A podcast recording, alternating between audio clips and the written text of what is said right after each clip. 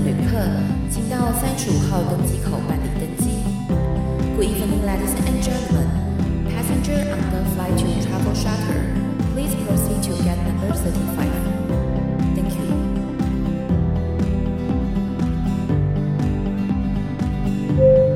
各位贵宾，我们即将起飞，请确实扣好系紧您的安全带。谢谢。Ladies and gentlemen, we are ready for takeoff. Please make sure that your seatbelt is fastened. Thank you.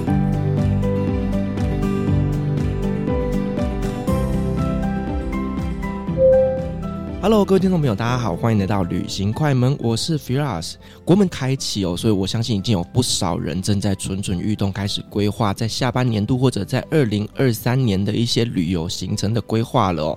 那呢，很多人呢会喜欢呢跟着团体一起去旅行，但是也有一些人会选择呢背着背包去旅行。但是有没有一些什么样的旅游方式是可以把两个结合起来，既拥有跟团的方便，可是呢它也拥有背包的弹性呢？今天我们邀请到的来宾呢是 Eva，她来跟我们分享呢到底有没有什么样的旅游方式是可以这么的有弹性，同时也是这么的方便呢？欢迎我们今天来宾 Eva。Hello，大家好，我是 Eva，我又来了。伊娃也是我们节目里面非常常出现的来宾哎，对，感谢大家喜欢我，我才可以继续被敲通告。而且今天可能是我最后一次看到伊娃了，没错，因为我要出国了。太棒了，太开心了哇！我觉得到时候我就是去中南美洲找你玩就好了。那今天呢，伊娃她是要来跟我们分享一些，就是呢，她以前在带团的一些故事跟经验呐。那所以说呢，我觉得她可以跟我们分享一些比较不一样的一些旅游体验。那呃，首先伊娃我想问你啊，就是你以前在带团的时候，发生什么样让你觉得印象特别深刻的故事呢？你说像带一般团还是办自助团？呃，都可以。我自己觉得比较特别的，就是一般团的话，就是可能客人会有一些比较特别的要求，像是住饭店，如果早餐没有蛋或者是没有牛奶，他就会很严肃的看着你说：“为什么没有牛奶？”啊，OK。然后你就会很傻眼，就呃，就是没有。哦，所以你们也没有不会去说要求饭店要提供这样子，因为不是每一间饭店都会有这样子的伙食啊。嗯、对，也也看国家啦，对。对，我觉得，呃，一般团比较有时候会比较困扰的是，客人可能他的期望值比较高。嗯，那如果现场没有，可能就没有。对。可是如果是像像我，我现在都做半自助团，那半自助团就会有一些弹性。譬如说，哎、欸，我就可以去帮客人找到他想要的东西，或者是我可以告诉他哪里可以找到他要的东西，这样子。嗯，你刚刚讲到这个半自助团啊，我们可不可以稍微解释一下它是什么意思呢？半自助团就是介于跟团跟自助之间的一种模式。如果你不想要跟团，因为很多人不想要跟团，是因为一直在塞景点，然后可能走马看花，上车睡觉，下车尿尿，又因为种种原因，可能你也不想要自助。其实我很多团员是他可能有自助的能力，但是他不想要自己一个人出去，这是一点。那另外一点是他可能语言不通，那他可能喜欢像有一些是追踪我们，喜欢我们这种旅游方式，想要当背包客，种种原因就是他想要追求深度一点的体验。那可能每个人去一个国家，其实一辈子只去一次，他就会希望这一次经验是最高品质的，嗯、就对那个体验是最大化。所以他们就会选择来我们这种半自助体验这样子。嗯哼，那呃，你可以跟我们分享几个，就是你在带半自助团的过程中发生的一些故事吗？好啊，我其实，在带半自助，我自己觉得最有趣的是，我可以跟团员互动，非常的紧密。那我们有时候就会玩客人。就是也不是说玩客人，就是会带他们去体验一些平常不太会做的事情。像我自己带东欧团，我自己有一群南部的那个大妈客群，大妈他们可能不会听到 podcast，所以可以讲，可以叫他们大妈，就是大妈客群。然后有一次我带他们去东欧团，刚好在布达佩斯，就周末有封街，然后开趴的那种活动。然后我带他们在玩的时候，刚好晚上就到了那一条桥上，就是两边桥就封起来，然后桥上都是那种十几二十岁的年轻人，然后在那边抽大麻、抽烟、喝酒，然后放音乐这样子。那我那一次我就带他们去体验这个活动，就是这一群大妈一辈子都没有去过夜店，嗯，但是他们玩完这一趟之后回来就常常跟我说：“哎，你记不记得上次我们去欧洲有那个跑趴夜店？哦，那个超好玩。”那我觉得这个是团员可以体验到非常非常不一样的事情。怎么办？你开启了大妈的某一个 开关，你知道？也许她现在回来会跟着儿子去跑趴，那就嗯当呢，或者是她自己去跑趴这样子。对，瞒着老公自己晚上去跑趴。对，然后还有另外一次，也是这一群团员，就是我带他们去参加。你知道欧洲呃每个城市都有那个 free walking tour，对，我就带他们去参加这个 free walking tour。那你知道，其实大妈就是连中文都说不太好，英文根根本是完全不通。我就带他们去参加这个英语导览，嗯，因为我中间会帮他们翻译。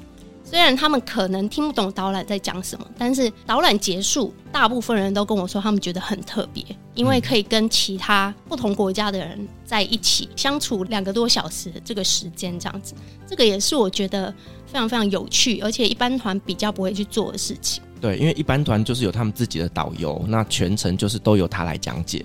对，其实全程听他讲也蛮蛮腻的哎。如果你遇到一个口条不好的导游，你就疯了。我自己在带一般团，我自己觉得比较困扰一件事情是，因为我我自己是非常非常关心客人，然后我也很喜欢跟客人互动，但是你不见得遇到每一个导游都像你这么关心客人。对，有时候客人想要的需求，导游不愿意，你就是没办法去做。嗯，对，所以我后来我我喜欢把掌控权握在自己手上。嗯，但其实这个也是要看国家啦，因为呃，有些国家他们就是会规定，就是你团体过去一定要有导游跟着，所以其实这个就是某些国家可以这样操作，但有些国家还是要遵照他们当地的一些法令。对，或者是呃，有一些国家我听说是某一些景点，你如果在里面讲解，你就是必须要有导游证。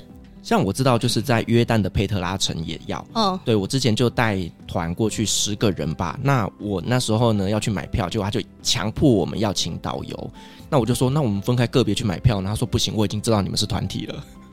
但是如果在里面不讲解也不行，不行。哦、我那时候就说，那我钱给你，你不要来讲解，因为我根本不想听。但他然后也不行吗？也不行，他就是坚持他要陪着我们。哦，对，所以你就钱给他，就我钱给他，不然怎么办？他不让我们进去啊。哦、对对对，有时候蛮困扰的。嗯，对，对，所以其实，在旅游中也会遇到这种事情啦。对，嗯、然后我想再分享一个是，呃，像我们团队里面有一个叫米斯，他就很喜欢带跨境团，可能是泰国跨辽国，或者是印度跨尼泊尔。或是土耳其跨伊朗，那这种跨境团，其实因为台湾比较没有那种跨境收小费的这种习惯，那我们在出国之前就会跟客人说，就把可能两块两美元给他。其实像这种团，客人后来也都会觉得体验是非常深刻，因为他自己不太会去走跨境，然后另外一点是他可能会觉得蛮紧张的。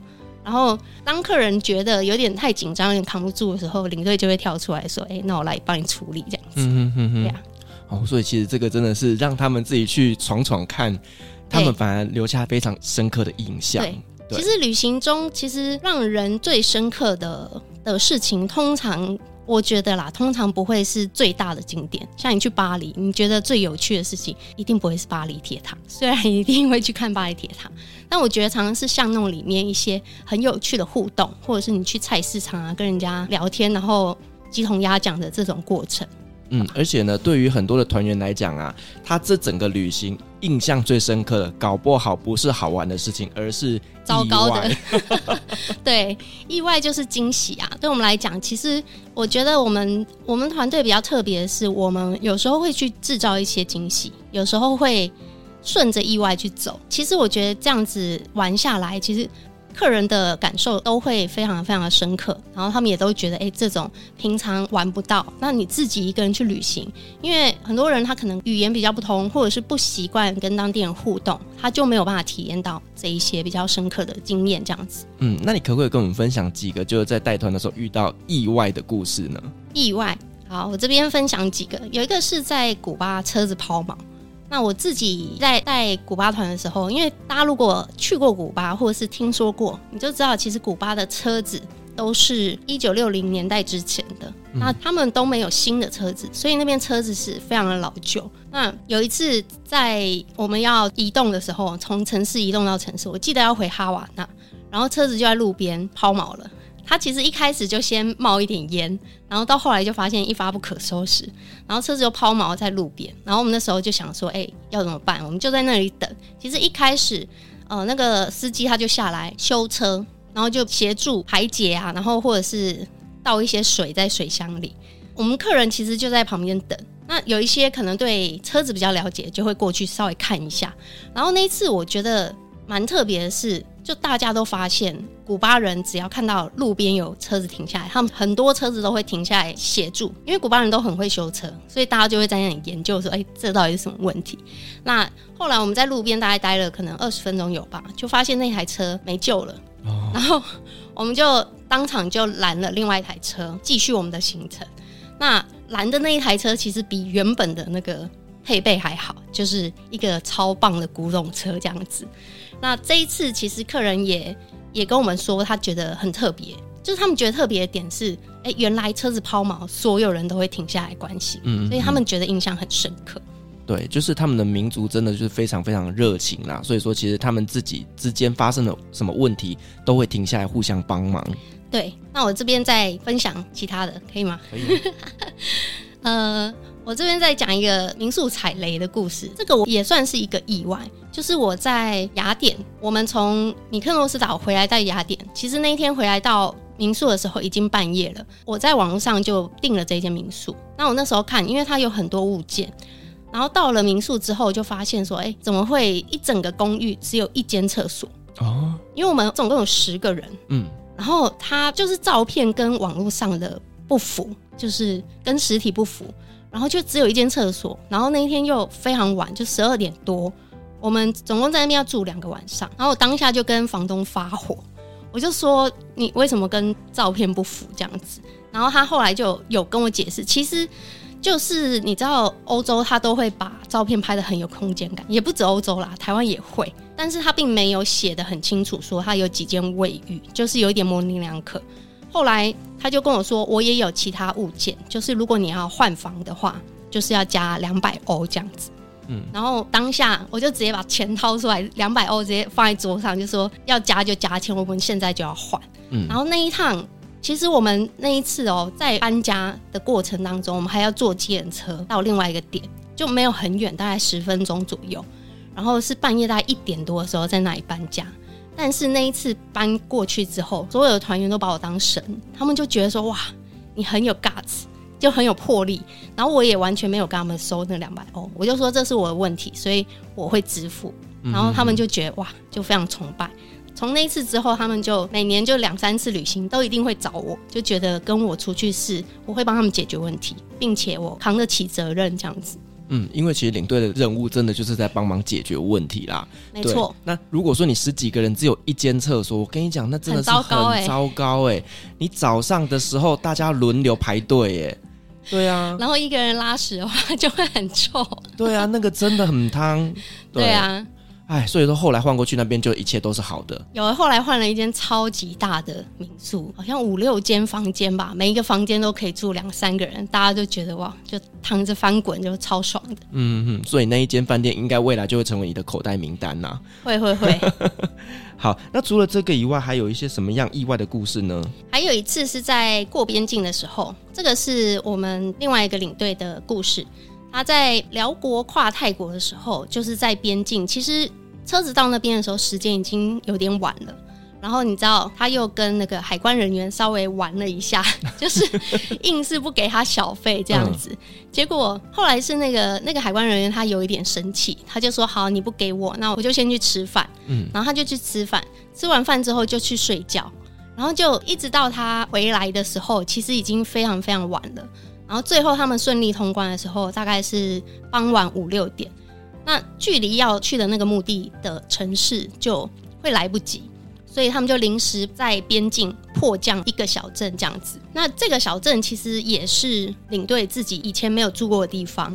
然后经过这一次的事件，那一群团员就跟他说：“哦，这边是我。”觉得最难忘的一趟旅程，就是你要想象你在谷歌上面完全搜寻不到的一个城市，嗯，但是你又多玩了一个这样子的边境小镇，他们就觉得是非常非常深刻的体验，对吧？赚到了这样，就赚，对对对对对，有点像加码的那种感觉。那你知道，像这种边境小镇，通常他们镇上的人不太会说英文，对，但是他就会觉得，哎、欸，有观光客来很特别，就像在看猴子一样，对对对，就我们是猴子这样子，是。那像这一次住了这个小镇，其实我们我们的领队也蛮聪明的，他就跟团员说：“哎、欸，你们运气很好，因为这个地方连我都没去过，而且这个地方一般不会有观光客来，所以其实像现在台湾人出去，他可能不太喜欢，我们自己也不太喜欢人挤人，不喜欢去挤那种最热门的城市或最热门的景点，反而有时候去一些冷门的地方，他们会觉得哎、欸，体验是非常有趣的。”对，这就让我想起哦，就是每年的十一连假哦，去到卡帕多奇亚真的会想死哎。都是中国人吗？是非常非常多的中国游客啊，那个走在路上到处都是听到中文，你会觉得很肮脏。我不是要出国吗？怎么还是感觉到了一个华语圈呢？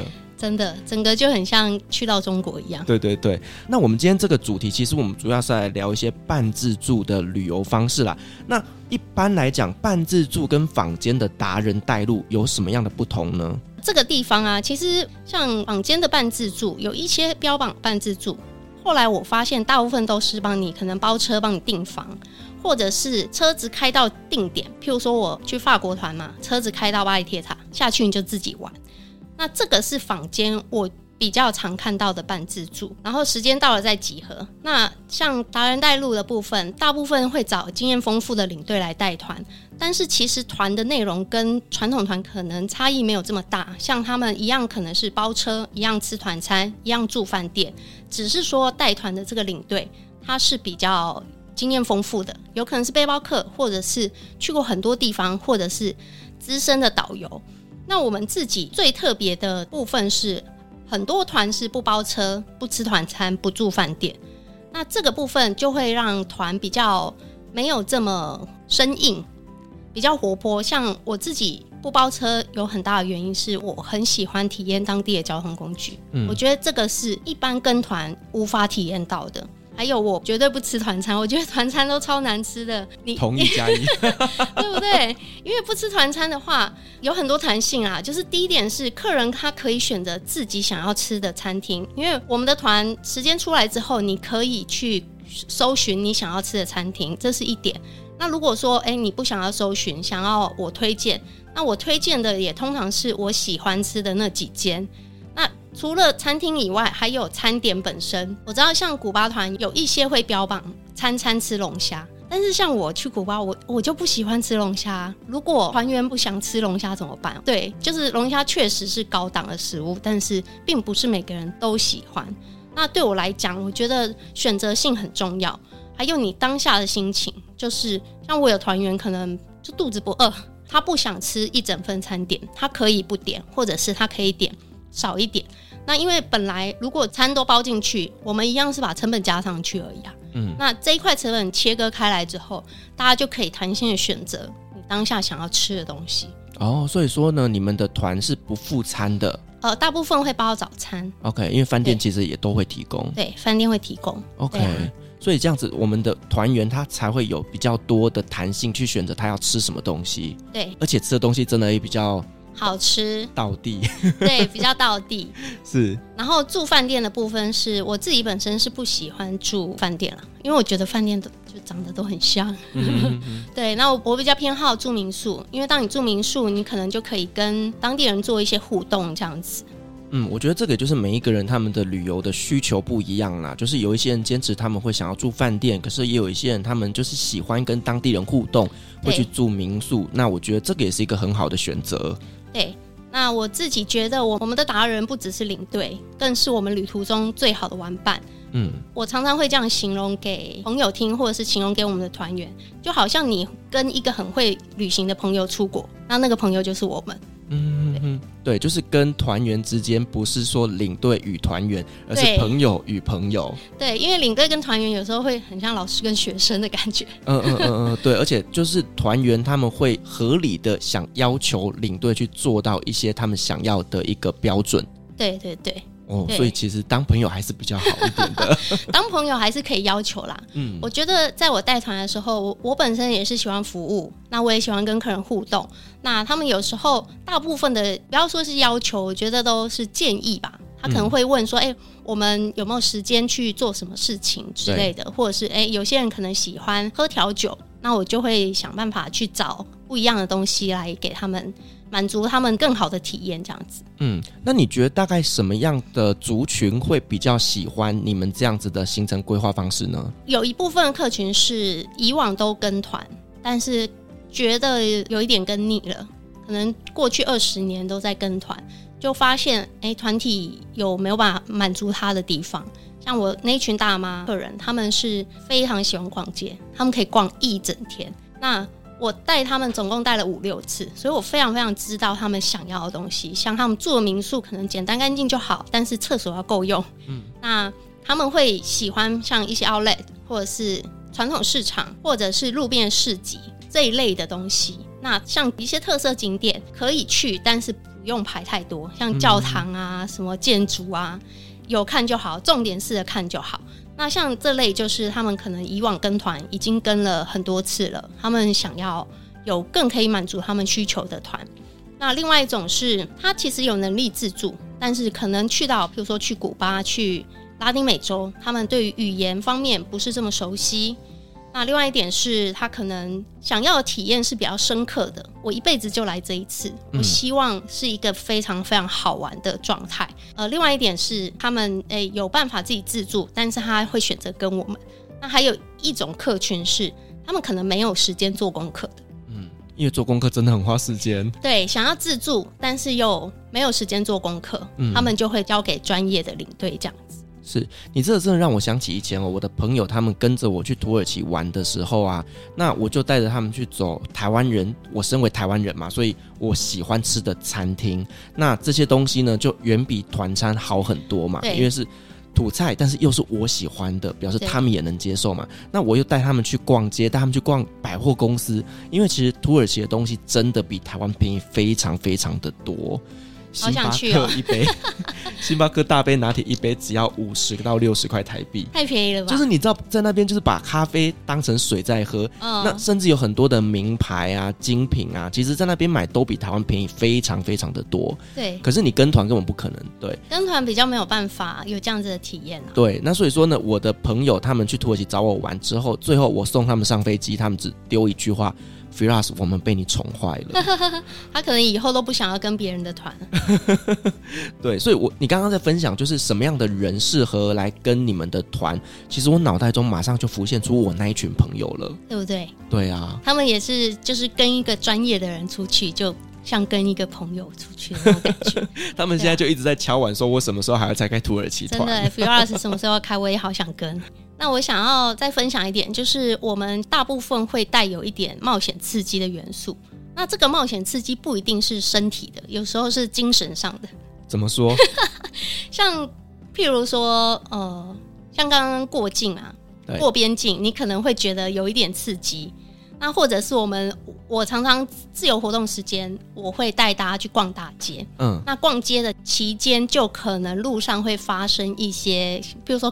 跟当地人的一些小互动，那我觉得有时候不一定完全都是良善的。有时候你去到一些国家，像我去东欧，东欧可能有一些吉普赛人，那他会跟你要钱，这一点就是他们有时候会招架不住，会不知道要给或不不该给。那我觉得这这些小小的小惊喜或者是小小的冒险，其实都是也是一般团比较没有的。那像我古巴团，我会带客人去骑马、去跳瀑布。其实这个我觉得都要有一点点冒险精神。嗯，对啊。而且其实它会充满了一些不确定性。对对对对对。像我之前会带朋友他们去土耳其玩，我会直接带他们去坐捷运、坐电车，因为那就是他们当地人的一个生活嘛。那然后呢，因为下班时间就很拥挤，然后你就会看着那些土耳其人这样挤来挤去，然后就打起来了。然后就真的吗？对，然后两个人就下车，然后就开始在那边打架，然后就两群人马在那边互相拉扯，哦、所以。当下我的那些朋友们看到这个画面，他们就说：“哇，土耳其人真是战斗民族啊！”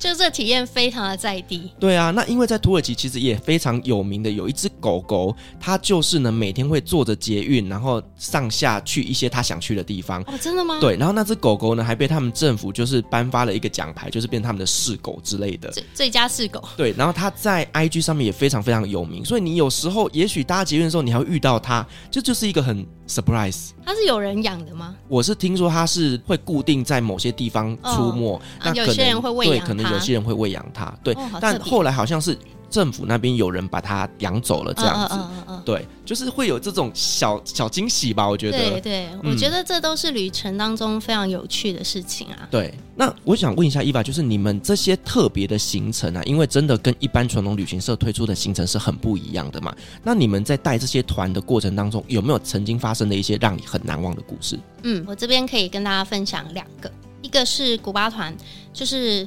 我带古巴团，我会带大家去海边待一整天，好晒哦！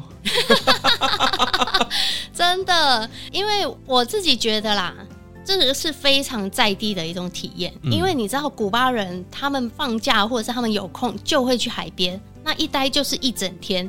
那这件事情对我来讲，我觉得是一个很大的挑战，嗯、因为大部分人听到就会觉得很晒。对，所以我在事前我会跟团员沟通，我会跟他们说，哎、为什么我会做这样子安排？那我想要让你们体验的是什么东西？那沟通过后，大家都同意说，哎、他们想要体验看看，所以我们就去到海边待了一整天。其实这一整天做了什么事情？一个是我在当地有一个很熟的导游朋友，他就带着音响，然后我们一路从民宿走到海边。就一路就放音乐这样子，这其实已经体验开始了。嗯，然后到了沙滩上，你发现哦，别人也自己带音响，然后开始在海滩旁边开始跳舞。然后我们到了定点之后，我们可能就租阳伞，就需要的人就租阳伞，然后就躺着晒太阳，想要晒太阳的就晒。那其他人可能玩玩水。那中午就在旁边的餐厅吃饭，也是在沙滩上，我们就在上面吃龙虾、喝调酒、抽雪茄。然后吃完饭之后，我们的导游朋友他就教我们跳 Salsa，整个就是非常非常在地的体验。那像我自己就是在那个沙滩上睡觉，这样子 躺在那里晒太阳睡觉，因为你可以点调酒来你自己的伞下面喝。嗯，那我的团员有一些就继续喝调酒啊，然后去游泳啊，然后我们一直待到太阳下山，我们才回去。那我知道大家都非常不喜欢晒太阳，其实喜欢晒的人不多。但是这一趟回来，每一个人都跟我说，他觉得印象最深刻就是这海边的一天，因为每个人都晒伤了，然后很痛。没有，他们都有租伞，租伞租一整天只要两美元哦，那么便宜哦。对啊，我是没租，因为我喜欢晒太阳。OK。然后我自己觉得，如果这个是当地的特色，嗯、你要想办法跟团员沟通，因为并不是每个人都不能接受，因为这个是。其中一团嘛，那我后来有一团本来要出，后来因为 COVID-19 没出，我也是在群组就跟大家先沟通，我就询问说，哎、欸，我们可以有海边一日游，或者是我们只去一两个小时？那大家后来都选择要一日游的，就是他们觉得我的形容让他们觉得很吸引人，这样子。对，我觉得你也要很会说故事呢。如果说你刚刚只是很平白直述跟我说去那边晒一整天，我马上说 sorry，不要。哎、欸，应该是我的热忱吧。我就是，其实我我后来发现有一些团员，他们不见得是喜欢某一些景点或者是某一些体验，但是我的热忱打动了他们，他们就觉得哦，既然你这么强力推荐，那我们也去体验看看这样。其实某些层面来讲，他们也觉得你是达人，所以你不会安排不好的东西。对，就是相信我的决定。对，但我们自己其实有时候也很冒险，因为有时候做的一些决定，你不确定团员会不会喜欢。对呀，啊，我之前带朋友去土耳其自助旅行的时候，我其实都会问他们说，所有的行程都是弹性的，因为毕竟我们是去自助嘛，对，对不对？那你们有没有特别想去的地方或者想吃的东西，提前跟我说，我来帮你们规划。对对对对对，他们都说随便。哦，对。对，其实团员大部分在出发前，大部分人不会有太多意见，不是说意见啦。那我在出发之前，我也会丢一些资讯给他们，譬如说参考书目，可以看的旅游书，或者是可以看一些历史，或者是有一些 Netflix 上面的影集。那我也会请他们提供，就像你刚刚讲的，就说你想要吃的餐厅，你找到可以丢上来。那有一些吃货，他真的会去找一堆餐厅，嗯，然后我就会帮忙安排进去。是，所以其实呢，我觉得团员们很多都是看到了行程之后才去做功课。对对，那做完功课之后才会问我说什么什么东西可不可以加上去？我说都可以。对，对，对，对，但是我们可能要先帮他们把整个大纲把它勾勒出来。对，或者有一些团员是到了当地之后，他开始会有一些自己的想法。那因为像我们本来就是比较弹性一点的，我自己通常是住哪里是固定的，但是中间的行程会有很多的弹性可以安排。那像我自己带团就会发现，每一团的风格不一样，性格也不一样。像我带的最后一团古巴团，他们很喜欢喝酒，好适合我。然后我就知道，就是投其所好嘛，我就知道他们喜欢喝酒，那他们可能没这么在意。像我们也有去体验坐古董车，他们就觉得坐过一次就好。嗯、像我带的第一团，他们会觉得说，哎、欸，他们想要再坐一次，所以就会问我什么时候有时间可以再去。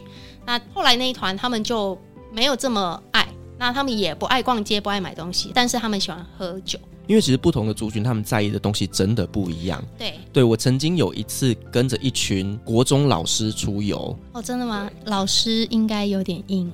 呃，都是女老师还好，女老师才硬吧？不会啦，就是他们比较好沟通，都还蛮年轻的。哦，对对对，所以那一次呢，我就觉得蛮特别的体验，就是他们真的会比较在意，就是土耳其那边的一些教育的一些制度。嗯哦哦、所以这一块，因为其实我真的是稍微有一点点研究，哦、所以还好我可以分享。那另外我也发现一件事情，就是这些老师他们都会做足功课，哦、所以呢，他们可能会去看啊、呃，可能在卡帕多奇亚那边的露天博物馆，他们就做了一系列的功课跟我说。哦，这个地方是在讲什么教堂？所以我那时候就觉得哇，团员比我还认真，很棒。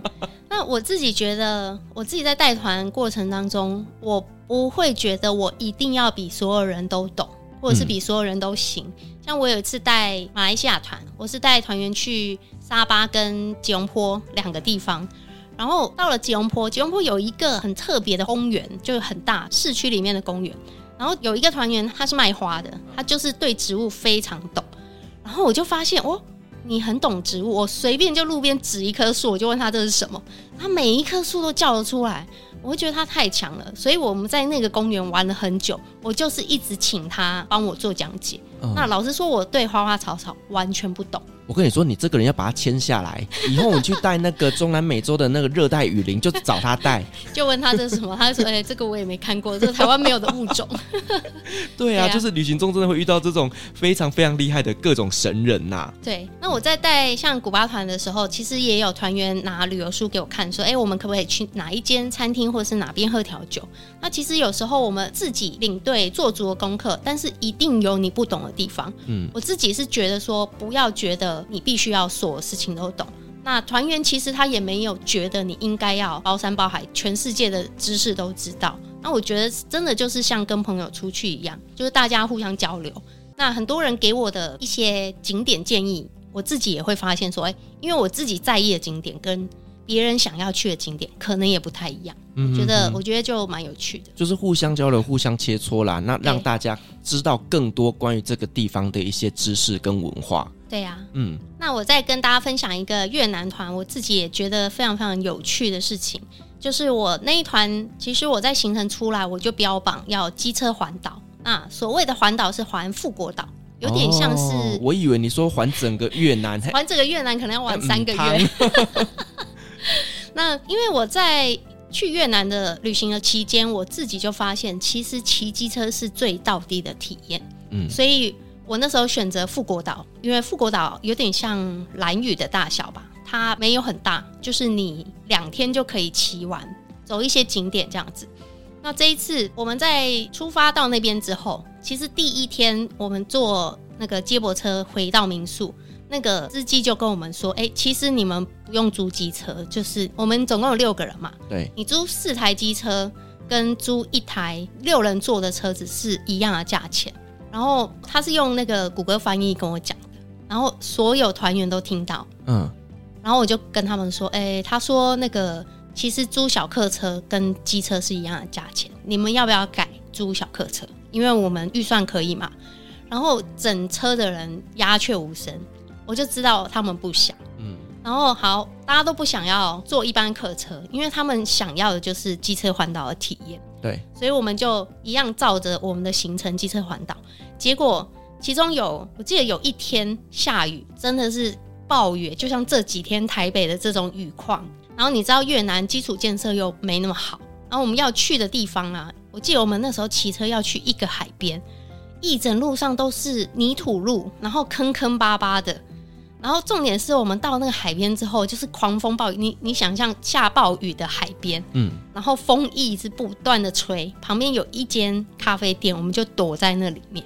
然后那个海边也超级丑，完全 完全没有亮点。然后我去到那里，我其实有点傻眼，嗯。好，后来我们就喝杯咖啡之后就回家嘛。那一天回到市区之后，我们就去吃了螃蟹。然后吃螃蟹呃晚餐的过程中，团员就跟我们说，今天实在太好玩了，你知道吗？就是我觉得很狼狈，对。但是对于团员来讲，他们觉得从来没有人愿意带我们去做这么狼狈的事情。嗯。所以那一次有一个大哥，他六十几岁，他在报名的时候就直接跟我说：“哎，我六十五岁，我可以参加吗？”然后我后来我我就去看他的那个脸书，就是他脸书有。爬山啊，户外活动的这种照片，我就觉得，哎、欸，他体能是可以的，所以就跟他来参加。那那一天吃螃蟹的时候，其实那一餐非常的贵，嗯，我们六个人吃了一万多块。台币吗？台币一万多块，贵哦，超级贵。我们一开始就先点，就是大家预算大概七八百吧，嗯、我就自己先点了大概一个人七八百预算的餐，嗯、然后吃了之后，其实就是可能八分饱。然后那个大哥啊，他自己就又去楼下买了一份比这个还要大的餐点，嗯，然后他自己偷偷订的，他就去跟那个服务员点餐，然后直接就自己刷卡，然后就跟我们说这是老板请的。然后他就说他实在玩的太开心了，所以他想要请大家吃螃蟹这样子。哇塞，真的这个客人很好哎。然后我我们其实就觉得就觉得也蛮感动的，因为有时候你知道，当我们带团出去。有时候天气不好，你会很自责，对，不知道为什么要自责，其实不是我们的问题，但是我们身为领队，有时候你你还是会很自责，对，就像我们刚刚有聊到，其实，在当地印象深刻的体验，通常都不是最好的体验，常常有时候是。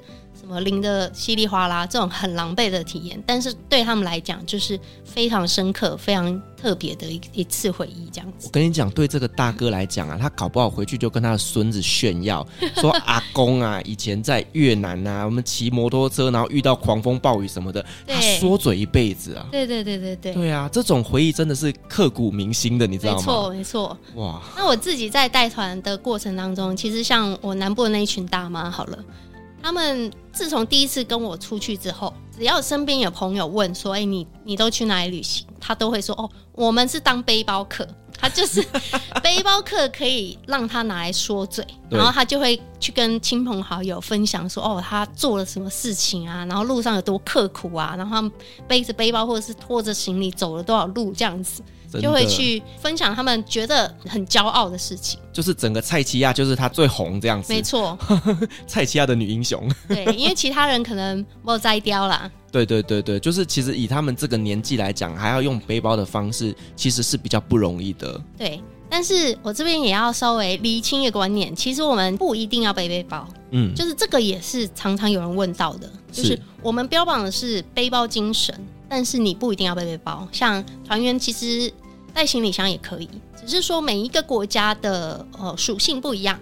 像我如果去带南美洲团，可能会比较建议大家背背包，因为当地路况不好。嗯是，但是如果是像去土耳其或者是自驾团，像欧洲团，其实带行李箱都非常 OK。对，去土耳其一定要带行李箱，因为让你买好买满，买到你还要托运加码。当地再买一个行李箱这样子。我常常就是会有一些客人，他们买超过，最后请我帮他们寄回台湾。真的假的？真的。然后三个人还四个人的小团而已哦。哇！他们超重了二十公斤，然后我就在土耳其当地弄二十公斤帮他们寄回台湾。真的假的？那那边那边寄。寄东西是方便的吗？呃，就是去他们邮局寄。那他们在市中心有一个邮局，里面有一个柜台小姐会讲英文。然后因为他认识我，嗯、因为我在土耳其做代购做了很多年，所以呢，哦、好棒哦，他常常会说方便哦。他常常会说：“我算一算时间，你也该来了。” 真的哎。对，所以说呢，我都透过他那边会帮我处理，而且因为在寄东西之前，他都要确认内容物嘛，对，他都不确认我的哦，真的、哦。他就说：“你经验丰富，你一定知道什么东西不会放。”哦，真的那什么东西是不能放的？呃，例如当液体就不能放嘛，对。然后再来就是土耳其的茶叶也不能放，为什么？他们认定茶叶可能在运送过程中会发芽，会干嘛的啊？哦、对，有可能呢。就是其他国家不会，只有土耳其有。那但是其实这些茶叶都是被烘烤过的，所以其实那些茶叶也不会再发芽了。嗯、真空包装也不会发芽吧？对呀、啊，所以我跟你讲，土耳其的脑袋就是没长好。但是 这是他们的规定你。你现在知道他不会 check 你的东西，你会偷放吗？我还是不会。对，因为还是照规定来。土耳其能能卖的东西很多啦啊！如果他就已经规定这东西不能寄，那我就不要做就好了。确、哦、实是。是啊，是啊。那你愿意带我的大妈团去土耳其吗？他们一定会很喜欢。我觉得你也可以一起来啊！我是可以一起来啦。我我有想过，其实我也可以开一个就是踩点团啊，就带着大家去说，哎、欸，这个地方怎么买，这个地方怎么谈，然后哪边地方可以玩。我觉得那个、欸、也许也是个蛮好的一个方式，可以，可以，完全可以，就是帮我们做领队受训就对了。我们太需要了，我们互相学习。是因为刚刚前面有分享，我们我们自己跟客人的距离是比较近的。那当然，喜欢旅行是一个非常大的重点。另外一个是喜欢分享旅行。那除了喜欢旅行、喜欢分享旅行以外，我觉得还要热于服务，就是你喜欢跟客人互动，那你也喜欢做服务这件事情。因为并不是每个人都想要服务。对对，所以不是每一个人都适合当服务业啦。对，老实讲，其实。我自己在这两年的观察，因为我跟很多不管厂商或朋友做一些互动，我会发现，其实很会旅行的人，不见得很适合做旅游业。你自己知道，其实观光已经变成一门学科。嗯，如果在大学、大专院校有教，代表它是一门专业的。那你，你如果不想要做这一方面的服务，你可能不一定适合旅游业。嗯，没错。啊，那我自己觉得，就是。跟一般团的领队最大的不同是我们跟客人距离比较近，然后也没有这么多框架。那大部分的呃一般团领队可能就会像我自己带一般团，我会规定客人晚上不能出去，因为有可能会遇到危险。嗯，但是像我们这种团，我们就可以跟客人分享，哎，晚上可以去哪里？哦，因为这样子的团来参加的人，他可能一方面我们会跟他们沟通，另外一方面是他们自己本身也比较独立。那遇到问题，他们自己有能力解决，那也不会把过错推到我们身上。对啊，但是可能在之前还是要先沟通清楚，就是这个时间点去什么地方可能会有危险性。对对对对对，还是要请他们稍微避开这样子。对对，嗯、我们我觉得我们领队的专业就是，像每一个城市可能有不同的危险性，像在欧洲，你坐地铁可能会遇到扒手，对，那我们也会跟客人说，那或者是中南美洲是最危险的地方。中南美洲有可能会被抢，嗯，那当然，我觉得这些东西都可以事先沟通，这些事情都有可能发生，所以当你发生的时候，你要怎么样去面对，怎么样去解决，我觉得这才是最重要的，而不是不要让它发生，因为你没有办法去控管意外。嗯，两种团的属性不一样，得到的旅游结果也是不一样的啦。对，好，那我们今天很高兴邀请到伊娃，在她出国的前夕呢，来跟我们聊聊这些呢半自助旅行的一些有趣的故事。再次感谢伊娃精彩的分享，同时我们也感谢所有听众今天的陪伴。如果您喜欢我们的节目的话呢，别忘记给我们五星好评加分享哦。另外呢，我们在 FB 设有旅行快门后期室的社团，针对今天这期节目，你有任何想要分享的，都可以在上面留言，所有的留言都是我亲自回复哦。旅行快门，我们下期再见，拜拜。拜拜，各位贵宾，我们的班机已经抵达，感谢您今天的搭乘。旅行快门每周三、周五与您在空中相会，祝您有个美好的夜晚。